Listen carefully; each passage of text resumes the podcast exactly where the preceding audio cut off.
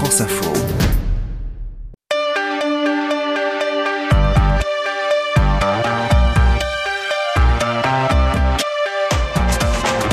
C'est un défi fréquent en politique. Réinstaller une idée ancienne en faisant croire que c'est la première fois, rejouer un drame déjà mis en scène, refonder une coalition qui a déjà existé maintes fois avant d'exploser. Voilà donc Jean-Luc Mélenchon en prise avec la nouvelle Union populaire écologique et sociale, le nom trouvé pour regrouper les quatre plus grands partis de gauche en France. Et pour la force de vente, il a décidé de s'en occuper tout seul. Je demande aux Français de m'élire Premier ministre. Et hop, en un slogan, Jean-Luc Mélenchon fait disparaître les divisions de la gauche et parie sur une majorité aux élections législatives en juin pour s'installer à Matignon. Il joue à la fois sur le mythe du sauveur et la prophétie auto-réalisatrice. Mais comment les autres composantes de la coalition réagissent? Une communication globale et harmonieuse est-elle possible? Bonjour à tous, bienvenue dans C'est tout comme, votre podcast de décryptage de la communication politique. Je suis Laetitia Krupa, journaliste et éditorialiste politique, et je suis avec Gaspard Ganzer. Salut Gaspard. Salut Laetitia, eh bien moi j'ai travaillé trois ans à l'Elysée avec euh, François Hollande de 2014 à 2017 et je suis aujourd'hui à la tête de ma propre agence de conseil en communication. Je suis enseignant à Sciences Po et HEC. Et dans ce nouvel épisode, nous sommes avec euh, Vincent Martini. Bonjour. Bonjour. Vous êtes professeur de sciences politiques à l'Université de Nice-Côte d'Azur et à l'École Polytechnique. On vous lit euh, dans l'hebdomadaire Le 1. Nous allons tenter d'analyser les méandres de la communication autour de l'union de la gauche et comme d'habitude, nous retrouverons en fin de podcast nos bonus, l'histoire d'ailleurs et l'info en plus. Vincent Martini, comme le veut la tradition de ce podcast, je vous pose d'entrée la question de l'épisode. Comment vendre l'union de la gauche aux électeurs français? Bah, je le ferai à peu près comme le fait Jean-Luc Mélenchon actuellement, c'est-à-dire plutôt que de vanter une union de la gauche, certes qui a une histoire et qui parle aux militants, mais si vous voulez élargir, vous transformez cette union de la gauche en un slogan très facile à comprendre, qui personnalise et qui maximalise les institutions de la Ve République. Vous dites, élisez-moi Premier ministre, même si c'est pas possible entre guillemets dans les institutions.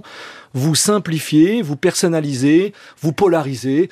En gros, vous créez les possibilités d'un élan, d'une dynamique, mais aussi d'un choix très clair. C'est avec Mélenchon ou avec Macron et les gens qui vont travailler pour lui. Et on vous retrouve tout à l'heure, bien sûr, Vincent Martini. Nous, nous débutons avec Gaspard. Tout de suite, notre première partie, le décryptage.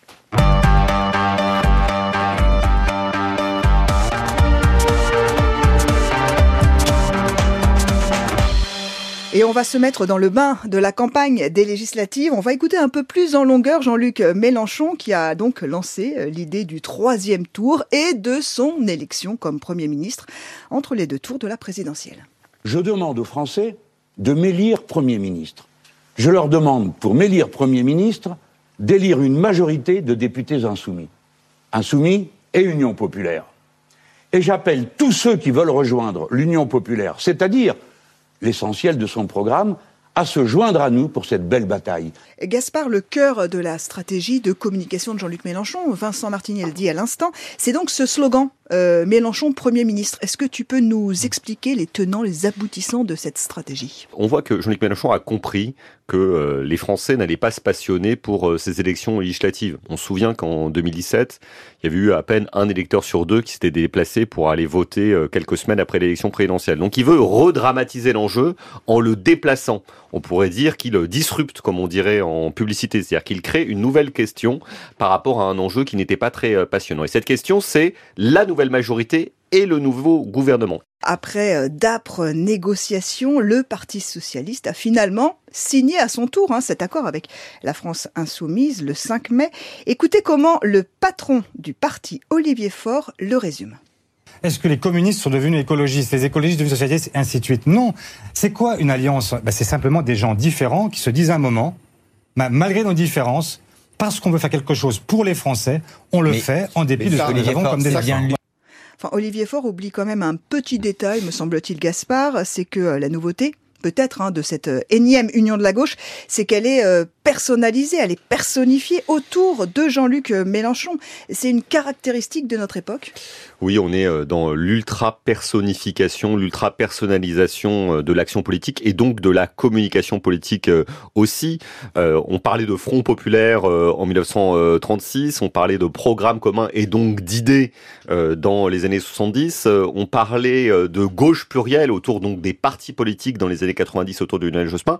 Aujourd'hui, on parle de Mélenchon au Premier ministre. Et Olivier Faure doit faire avec cela, avec un rapport de force qui ne joue pas particulièrement en sa faveur, euh, parce que sa candidate à l'élection présidentielle a fait euh, moins de 2%, et que toutes les tentatives d'union précédant euh, l'élection ont été ont donné des échecs. Et on va repartir en 1974 lors de la signature du programme commun de la gauche. Les deux délégations ont approuvé l'accord réalisé sur le texte d'un programme commun de gouvernement. Elles ont décidé de soumettre ce programme à l'approbation de leurs organismes de direction respectifs. Le texte en sera remis à la presse le 27 juin à 17h au siège du Parti socialiste. Monsieur Marchais, avez-vous quelque chose à ajouter à ce que vient de dire Monsieur Mitterrand? Simplement, je veux dire ceci. Je crois que c'est une, euh, cet accord fera date dans l'histoire du mouvement d'ouvriers démocratiques français. Gaspard, on le voit, hein, celui qui euh, a porté euh, le programme commun à cette époque, c'est donc François Mitterrand. Comment il avait euh, communiqué à l'époque? Bah, il avait fallu quand même euh, expliquer aux, électeurs euh, de gauche que euh, la famille de gauche ou les familles de gauche plus exactement allaient pouvoir se réunir. C'était pas du tout évident à l'époque puisque le Parti communiste français avait une caractéristique principale, c'était qu'il était aligné sur Moscou et donc sur l'URSS. Et donc il fallait faire avaler la pilule. Pourtant, il savait qu'il y avait un ressort très profond au sein de l'électorat de gauche, c'était l'aspiration au rassemblement et à l'union. Et ça, François Mitterrand avait réussi à le faire en utilisant les mots du socialisme qui euh, portaient dans le cœur des militants qu'il euh, voulait viser. Et on va voir à l'époque que les discussions euh, avaient été quand même compliquées hein, avec Georges Marchais, secrétaire général du Parti communiste français. Écoutez. J'étais en Corse avec ma femme devant la télévision et quand j'ai entendu François Mitterrand, c'était à 13 heures, quand j'ai entendu François Mitterrand refuser de s'engager sur l'existence d'une défense nationale indépendante, j'ai dit à ma femme, François Mitterrand a décidé d'abandonner le programme commun de la gauche, fait les valises, on rentre à Paris. Bon, séquence mythique, fait les valises, on rentre à Paris. Ça montre quand même que euh, derrière la façade, l'unité n'était pas si évidente. Oui, c'est sûr. Et puis euh, Georges Marchais euh, avait fini par comprendre que euh, François Mitterrand était un peu en train de le rouler dans la farine. Parce qu'il faut bien savoir que quand le Parti socialiste, nouvellement créé en 1971, et le Parti communiste décident de s'unir, le fort, c'est le Parti communiste, et le faible, c'est le Parti socialiste. Et petit à petit, utilisant ce programme commun, mais aussi la logique des institutions de la Ve République, le Parti socialiste va réussir à rééquilibrer les choses, voire même à faire prendre l'ascendant sur le Parti communiste français. Et quand Georges Marchais va finir par s'en rendre compte, il sera malheureusement trop tard et le PS et Mitterrand seront passés devant. Et puis ensuite, hein, on fait défiler un peu le temps, il y a eu la gauche plurielle de 1997. Et Jean-Luc Mélenchon, alors socialiste, y participait déjà. Écoutez ce qu'il disait à propos du rapprochement des communistes. Nous sommes dans une victoire, nous sommes euh, dans un effet de rassemblement. Vous voyez, la présence de Robert Hue à notre congrès est tout de même un événement extrêmement émouvant. Ça permet euh, d'éclairer un peu, on comprend euh, aujourd'hui toute euh, la difficulté, 40 ans plus tard, hein, pour Jean-Luc Mélenchon, de vendre son union populaire comme une idée neuve. Oui, il a, il a du mal parce que c'est une, une, vieille, une vieille recette, hein, mais à la fois il sait que c'est dans l'ADN, dans l'histoire de la gauche, de réussir à, à, se retrouver, à se rassembler au-delà des divergences partisanes et des divergences idéologiques. Et Jean-Luc Mélenchon, on a fini euh, par l'oublier nous, euh, est un socialiste euh, à la base, quelqu'un qui a la culture justement de la construction de ces de ces majorités, la culture aussi des appareils, ça correspond à sa formation politique, et qui, même s'il était parti très en colère du Parti socialiste au début des années 2000, avait toujours eu le rêve de retrouver euh, les anciens alliés de la gauche. On continue bien sûr de, parler de la communication difficile parfois autour de l'union de la gauche en vue euh, des élections législatives avec vous, Vincent Martini. Je rappelle que vous êtes professeur de sciences politiques à l'Université de Nice-Côte d'Azur et à l'école Polytechnique. C'est le moment de notre séquence questions-réponses avec l'invité.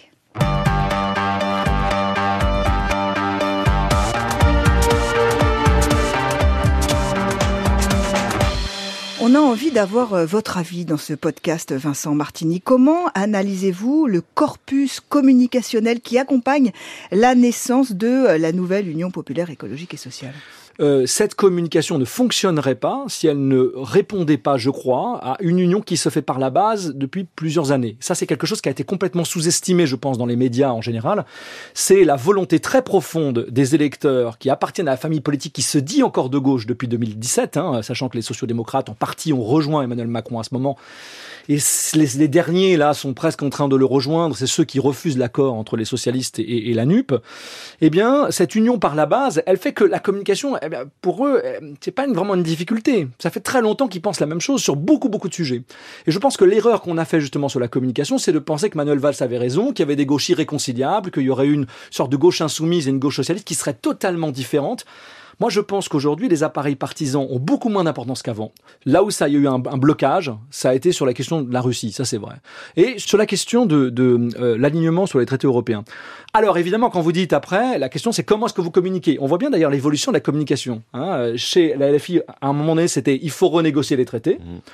Et puis comme vraiment ça bloquait trop, ils ont dit bon, on va faire des une sorte de désobéissance civique. Ça veut pas dire quand vous désobéissez sur des choses qui sont injustes. Hein, hein c'est on voit bien ce glissement de communication euh, à, à la FI vers la NUP pour rendre acceptable cette notion-là. On va écouter quand même une voix. Euh dissidente, dissonante, celle de François Hollande sur France Inter le 9 mai.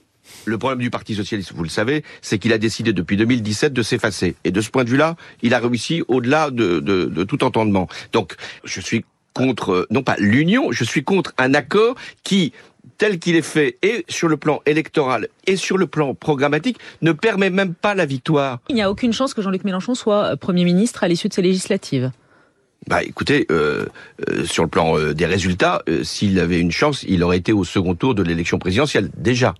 Bon, Vincent Martini, ces voix dissonantes comme celle de François Hollande, qui est quand même hein, l'ex-président de la République, ça fait quoi? Ça, empêche la communication de cette nouvelle union de la gauche? Non, non, je pense pas. Vraiment, je pense pas. Ça parasite? ces dissidences, elles ont toujours existé.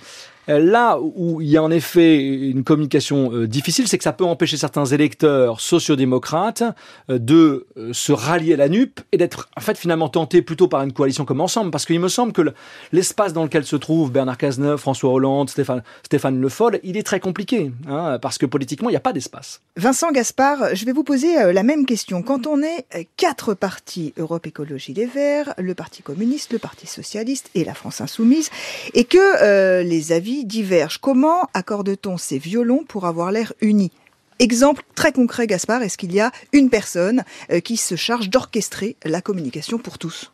Alors à ce stade, euh, on, ne le sait pas, mais ça sera forcément le cas, euh, parce qu'il va falloir coordonner des prises de parole dans les médias, hein, parce que il, doit y avoir une, une, égalité du temps de parole entre les principales coalitions politiques dans la campagne médiatique, en tout cas dans sa dernière ligne droite. La deuxième chose, c'est qu'il va falloir faire des affiches en commun avec des codes couleurs communs. Alors est-ce que ça sera plutôt vert, est-ce que ça sera plutôt rouge, est-ce que ça sera plutôt rose, en fonction des des, affiches que l'on voudra dessiner. Et puis Jean-Luc Mélenchon a dit qu'il ne voulait pas de soupe de logos, c'est-à-dire qu'on mette tous les logos possibles et imaginables euh, sur l'affiche. Il a raison d'ailleurs, parce que ça ne, ça ne parle à personne. Personne ne connaît les logos des, différents partis, euh, différents partis politiques. Donc il va falloir trouver une bannière commune, inventer une marque, des codes couleurs, une identité graphique, des logos, des slogans en commun. Je vous dire qu'ils sont pas au bout de leur peine pour en discuter. C'est intéressant, de voir d'ailleurs qu'ils ont déjà trouvé comme une marque commune qui est ce, le N grec, mmh. qui fait aussi lever de la victoire. Et vous voyez d'ailleurs quand euh, Jean-Luc Mélenchon a pris la parole à Aubervilliers, tout le monde a compris parce que tout le monde faisait lever de la victoire, euh, qui est exactement la lettre N dans NUP, Mhm. Euh, qu'on trouvait dans le logo derrière Jean-Luc Mélenchon. Donc en tout cas, la charte graphique, je pense qu'ils ont déjà commencé à y réfléchir. Aubervilliers, c'était le lancement hein, de cette nouvelle coalition de gauche. Vincent Martini, est-ce que vous pensez que les signes, les signaux, les symboles sont fondamentaux pour euh, la naissance d'une nouvelle force politique? Alors, absolument. Je pense que les signes, les signaux sont absolument essentiels, d'autant plus que il me semble que, contrairement à l'union de la gauche ou, ou n'importe quelle élection législative euh, du passé, ce qui s'est joué en 2017 va se répéter en 2017 2022, c'est-à-dire que la, dynamique de l'élection présidentielle euh, va s'appliquer aux législatives. Sauf qu'on ne sait pas dans quel sens. Je m'explique. En 2017, lorsque Emmanuel Macron a gagné avec plus de 60% des voix, 66% des voix, il a pris une photo avec chacun des candidats aux législatives et les gens votaient pour l'inconnu à côté d'Emmanuel Macron. Ils votaient Macron une deuxième fois, une troisième fois en l'occurrence pour ceux qui avaient voté pour lui au premier tour on voit bien que le plus probable, c'est qu'à la NUP, ils vont faire la même chose. Il y aura Jean-Luc Mélenchon avec euh, l'inconnu à côté de Jean-Luc Mélenchon, dans l'espoir que cette logique, ce sera que le signe, il y aura NUP en bas, probablement le signe N qui fera aussi le signe de la victoire, et puis on votera enfin on espère, ou plutôt Jean-Luc Mélenchon et ses alliés, espèrent qu'on votera pour l'inconnu à côté de Jean-Luc Mélenchon pour faire le fameux troisième tour qu'il appelle de ses voeux. Donc voilà, ça c'est intéressant parce qu'on voit bien une transformation fondamentale. C'est plus les soupes au justement, et Jean-Luc Mélenchon l'a rappelé, mais c'est vrai, je crois, pour tous les partis. Les coalitions, elles vont créer des identités communes sur des visuels communs, probablement, euh, Gaspard l'a rappelé, avec des, euh, des porte-paroles communs, évidemment. Euh, et, pour, et ça montre que les législatives vont devenir plus que jamais une succursale des présidentielles ou un troisième tour des présidentielles, eh bien, on va voir euh, qu'est-ce que va donner ce troisième tour.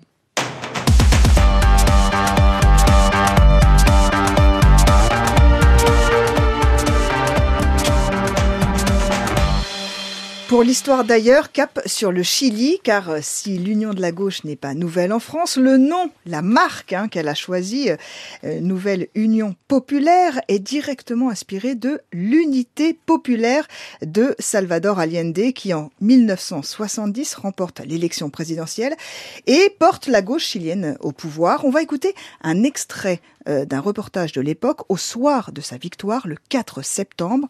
Écoutez. La victoire du docteur Salvador Allende, candidat de Front populaire, un Frente Popular, que l'on appelle ici Unité populaire.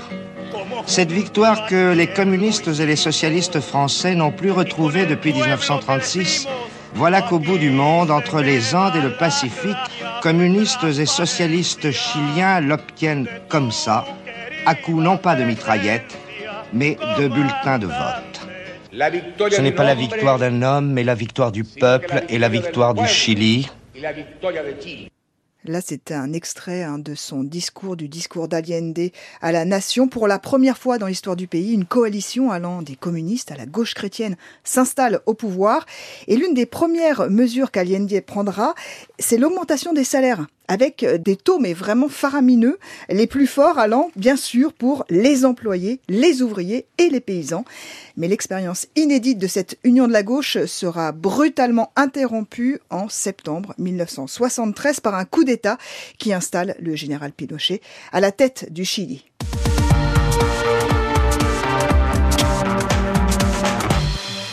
Pour ton info euh, en plus, Gaspard, tu nous parles du futur probable, potentiel porte-parole du gouvernement d'Emmanuel Macron. Alors euh, c'est vrai qu'on peut avoir le sentiment qu'on va un peu vite en besogne parce qu'on on connaît toujours pas le nom du nouveau Premier ministre, euh, mais déjà euh, on s'agite en coulisses pour savoir qui reprendra le poste de Gabriel Attal. À l'Élysée, au fond, Emmanuel Macron aimerait bien que Gabriel Attal reste à son poste parce que au cours des deux dernières années, il a réussi l'exploit quand même de commettre quasiment aucune faute, contrairement à ses prédécesseurs qui s'étaient souvent embourbés dans des déclarations un peu maladroites, notamment au moment de la crise du Covid.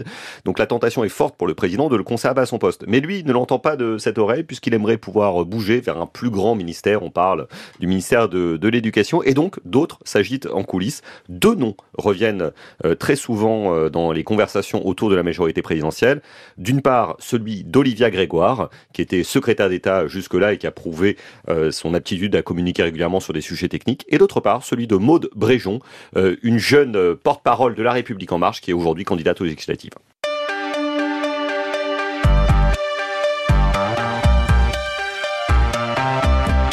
Arrivons déjà à la fin de l'épisode. Merci beaucoup Vincent Martini. Merci à vous. Vous pouvez retrouver le podcast sur franceinfo.fr et sur l'application Radio France. Salut Gaspard, on se retrouve dans 15 jours et d'ici là, gardez les yeux et les oreilles ouverts. C'est tout comme et c'est déjà beaucoup.